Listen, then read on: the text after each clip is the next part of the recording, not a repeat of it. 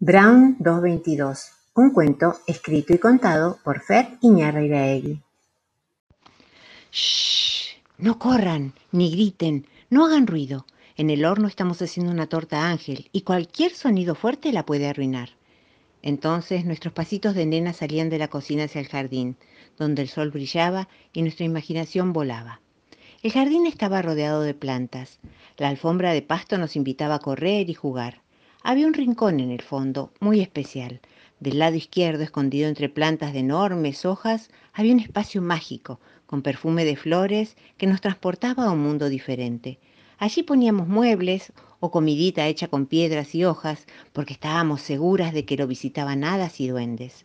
Detrás del cantero había un paredón, todo cubierto de enredadera que tenía una pequeña puerta. Esa puertita daba a una especie de terraza rústica, sin terminar, pero con una vista espectacular de las barrancas de San Isidro. Fue allí a donde fue a parar la cabra que un día trajeron del norte. Después de comerse la ropa que colgaba de la soga y casi todo lo que iba encontrando en su camino, la cabra se mudó. Donde comenzaba el jardín había un frondoso árbol de moras. Nos encantaba buscar las moras, comerlas, juntarlas y sobre todo terminar enchastradas, sucias y pintadas. Todo era risas. Los gusanos de seda anidaban en él, y estos nos maravillaban, pero también nos impresionaban. Escondida entre las ventanas del estudio, un lugar que imponía respeto y a la vez te dejaba entrever los libros y secretos de la que guardaba. Libros, madera y paz. Desde el estudio, el jardín se veía como parte de un cuadro. Era un todo. Desde el jardín, el estudio se veía protegido y fresco, cubierto por los maternales hojas del árbol que lo cobijaban. Entre la casa y el pasto estaba el patio, baldosones rojos, un enorme cantero con tierra roja y plantitas de menta. Nos prestaba los bordes de ladrillo para hacer equilibrio. Corríamos tirando del carrito rojo y terminábamos siempre revolcadas. Una vez una, la otra vez la otra, todas por turno. El triciclo, el carrito y en verano la manguera. De un costado estaba la escalera que llevaba a la habitación de Chela, del otro la galería que daba a todos los cuartos, porque era una casa chorizo, y a nuestras espaldas estaba el jardín de invierno. En el jardín de invierno estaba el gran sillón de cuero negro, comodísimo para sentarnos a charlar, leer, cambiar figuritas, pintar dibujos o trepar y saltar sobre él o escondernos detrás. Y lo que más nos gustaba, la pianola. Apenas llegábamos a los pedales, pero tomadas fuertemente con nuestras manitos del borde del teclado, pedaleábamos con ahínco para sacar esas hermosas canciones que sonaban en toda la casa. Trepábamos para cambiar los cilindros y cada una tenía su melodía favorita. Sin tele, sin compu, sin play, sin planes para un mañana, Disfrutamos de cada momento como único e interminable y pasamos días maravillosos en el jardín de la casa de Bárbara, nuestra mejor amiga. Tito vende caramelos, chupetines y turrón y en las tardes de verano heladitos de limón. La anciana y las hormigas, un cuento de Susan Perrow contado por Fer Iñárritu. Érase una vez una anciana que siempre dejaba sin poner la tapa de su azucarera. Todos los días cuando tomaba el té, echaba una cucharadita de azúcar en su taza y guardaba en el armario la azucarera sin tapa. Esta mujer tenía una tortuga que vivía en su casa y a menudo la tortuga le decía, Ten cuidado, mujer, o las hormigas vendrán un día y te robarán toda el azúcar. Pero la anciana se reía y continuaba tomando su té, así nomás. Pasaron los días y las semanas, y un día se cumplió la predicción de la tortuga. Las hormigas que normalmente se quedaban educadamente en el jardín, un día entraron a la cocina, subieron al armario y se metieron adentro de la azucarera y granito a granito se fueron llevando el azúcar. Al día siguiente, cuando la anciana estaba preparándose el té, metió la cucharita en la azucarera ¡ah! y se llevó la gran sorpresa. No quedaba ni un granito de azúcar. La tortuga estaba tentada de decirle, Te lo dije. Pero era demasiado sabia para hacer semejante comentario. En vez de eso le dijo que había visto a las hormigas llevándose el azúcar y que sabía dónde la habían escondido. La anciana siguió a la tortuga hasta un pequeño agujero que había debajo de la escalera y efectivamente ahí estaba su azúcar. No tenía ganas de comer azúcar con tierra, así que, que lo que hizo fue ir a buscar sus monedas y se fue hasta la tienda a comprar otra bolsa de azúcar. Tan pronto como llegó a casa, fue a la cocina, puso el azúcar en la azucarera y después, ¿saben lo que hizo? Le puso una tapa cuidadosamente sobre la azucarera y nunca más se quedó sin azúcar. Las hormigas se quedaron en el jardín y el azúcar en la azucarera. Debajo un botón, ton, ton, que encontró Martín, tin, tin. Había un ratón, ton, ton, ay, qué chiquitín, tin, tin. Ay, qué chiquitín, tin, tin. Era el ratón, ton, ton, que encontró Martín, tin, tin. Bajo aquel botón, ton, ton. Corduroy, un cuento de Todd Freeman contado por Fer Iñarreiraegui. Corduroy era un osito que vivía en la sección de juguetes de un almacén muy grande.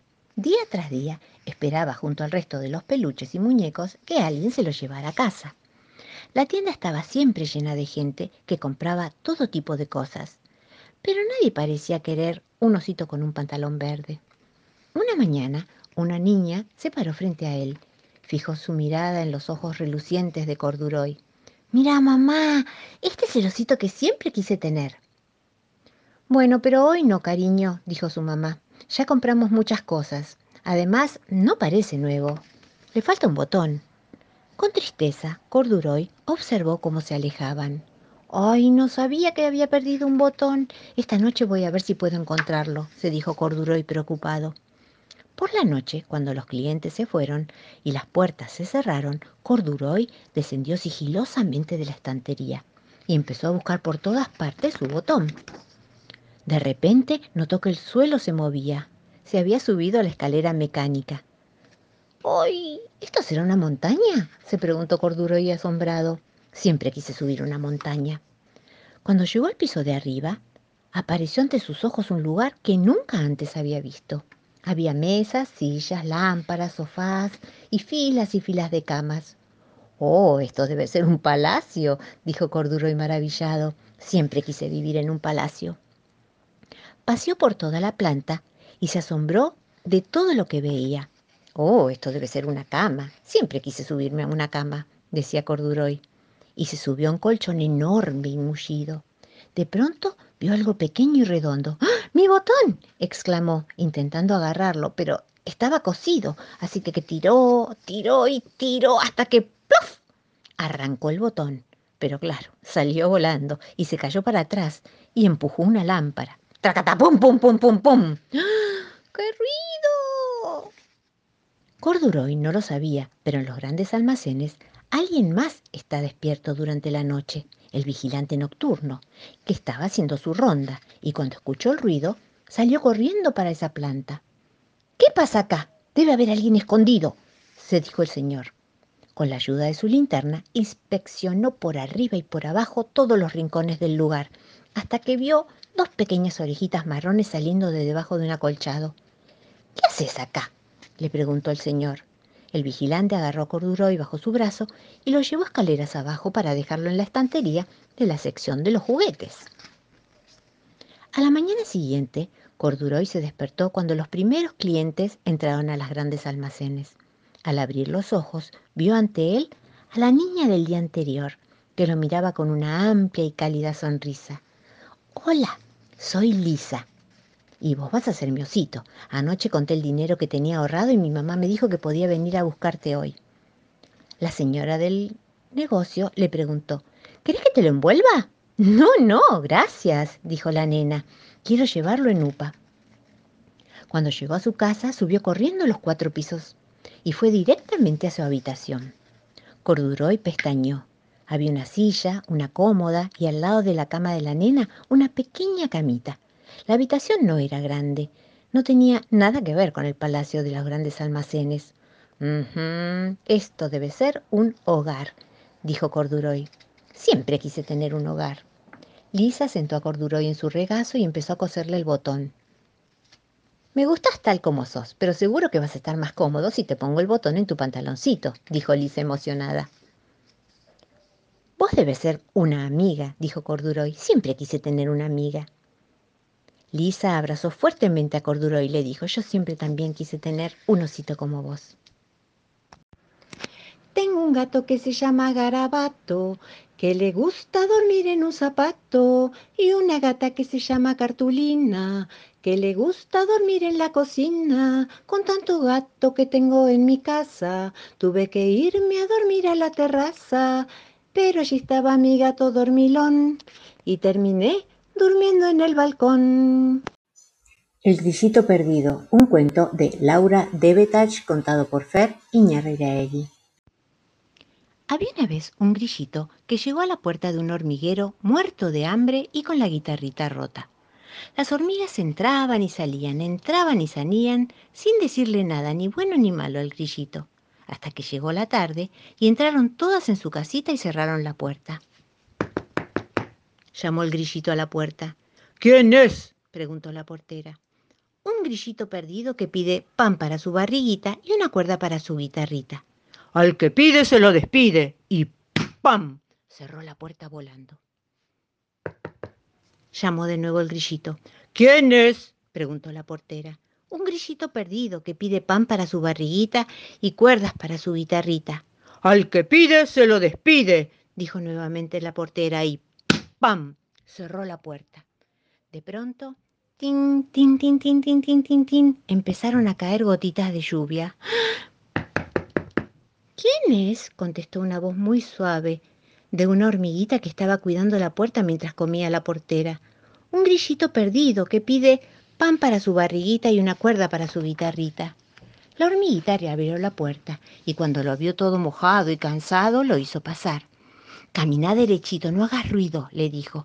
Camina siete pasos y después dobla a la derecha y acostate a dormir.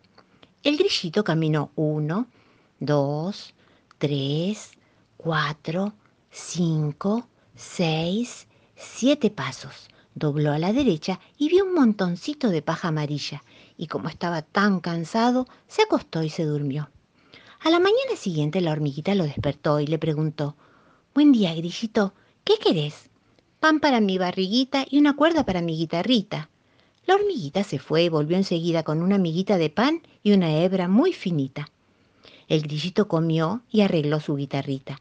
Después, en agradecimiento, cantó hermosas canciones sobre el río para la hermosa hormiguita. Grillito, qué canciones tan lindas. ¿Por qué no te quedas a vivir conmigo? le dijo la hormiguita.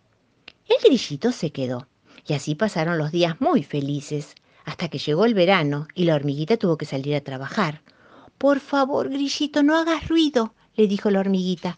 Hasta que yo vuelva, quédate calladito. El grillito se quedó todo lo quieto que pudo, pero pasó un rato y otro rato y el grillito ya no aguantó más. Si no canto me muero, se dijo para sí mismo, y empezó a cantar muy, muy bajito. Cri, cri, cri. Justo en ese momento andaba la reina inspeccionando el hormiguero acompañada por dos hormigas guardianas, que son unas hormigas enormes, negras y grandotas, con una mandíbula muy fuerte, y de pronto les pareció escuchar algo. Tras, tras, navaja, navaja. ¿Quién en mi casa canta y no trabaja? preguntó la reina. Fue siguiendo el sonido y caminó siete pasos y al doblar a la derecha ¡ah! lo encontró. Sin más ni más, las hormigas guardianas lo tomaron de sus alitas y ¡puf! fuera del hormiguero. Cuando volvió la hormiguita de trabajar y vio que no estaba su grillito, lloró mucho, mucho, mucho. Pero también mientras lloraba iba pensando. Esperó hasta que se hiciera bien de noche, agarró todas sus cosas y salió sin hacerse notar. Caminó y caminó. Ya en medio del campo empezó a llamarlo. Grillito, grillito. Atravesó bosques y montañas y cuando ya le dolían las patitas de tanto caminar escuchó cri cri cri, cri cri. Enseguida reconoció la voz de su grillito y corrió hasta que lo encontró. Se dieron un enorme abrazo. El grillito se dio cuenta de lo cansada que estaba la hormiguita. De inmediato le hizo una hamaca con yuyitos, sacó su guitarrita y empezó a cantarle las canciones del río que tanto le gustaban. Desde entonces andan por los campos, trotando muy felices, la hormiga y el grillito. La casa, un cuento escrito y contado por Fer Iñarreiraegui. La primera vez que me quedé a almorzar en lo de mi amiga, tuve que hacer que llamaran para que me vinieran a buscar. Cuando nos sentamos a comer, me dieron guiso. Yo nunca había comido de eso y a las claras se veía que era vomitada. Así que no quise comer y lloré hasta que vinieron a buscarme. Después de ese episodio, ya vivimos tan mezcladas que aprendí a comer la comida de su casa como ella a comer la nuestra. Usábamos la misma ropa, dormíamos en nuestra casa o en la suya, nos traían y llevaban en su auto o en el nuestro, todas a la plaza, todas a la heladería, todas a cerámica, todas a Mar del Plata. Cuando estábamos en su casa compartíamos un dormitorio colonial, con un armario en el que te podías meter adentro, porque tenía luz, estantes y un lugar para colgar los vestidos. Una puerta con ventanas de vidrio que te dejaba ver el jardín y el patio. La otra puerta quedaba al pasillo de adentro, por el que ibas a los otros cuartos. Tenía los pisos de pinotea y las paredes empapeladas, pero lo más lindo era el cuadro que había pintado Sue, la mamá de Bárbara, sobre el cuento de Cenicienta.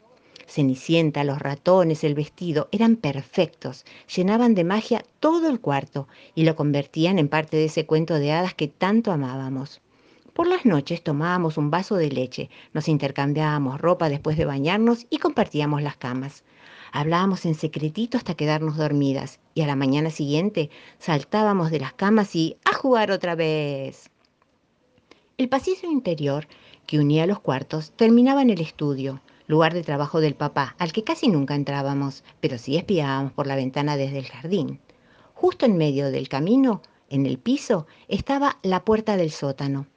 Bajamos pocas veces, pero prendíamos la luz y sabíamos que estaba allí, iluminando nuestros piecitos inquietos.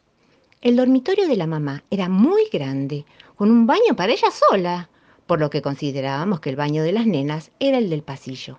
Tenía un sillón largo, de esos que te sentás de costado como en los cuadros. Bueno, allí dormía un Snoopy divino, enorme, al que abrazábamos cada vez que podíamos. Y el cuarto de los angelitos. Ese era nuestro lugar preferido. Tal vez fuese un living para recibir visitas o, no sé, una especie de museo familiar. Nunca supimos. Entrábamos a hurtadillas, siempre a media luz, porque los cortinados siempre estaban cerrados, y nos sentábamos en las faldas de los enormes angelitos de mármol que había a cada lado de la puerta. Adornos, figuras de mármol, copas, vajilla inglesa, cristales, cuadros, antigüedades de todo tipo, hacían de ese salón un lugar cálido y acogedor, pero sobre todo mágico y curioso, ya que nunca entrábamos con los grandes, solo en expediciones secretas para investigar en cuidadoso silencio y risitas lo que allí atesoraban. Qué divertido que era ser chiquita en esa época. Qué bueno haber vivido esa vida. Qué bueno que me lo acuerde. Qué genial tenerte para compartirlo.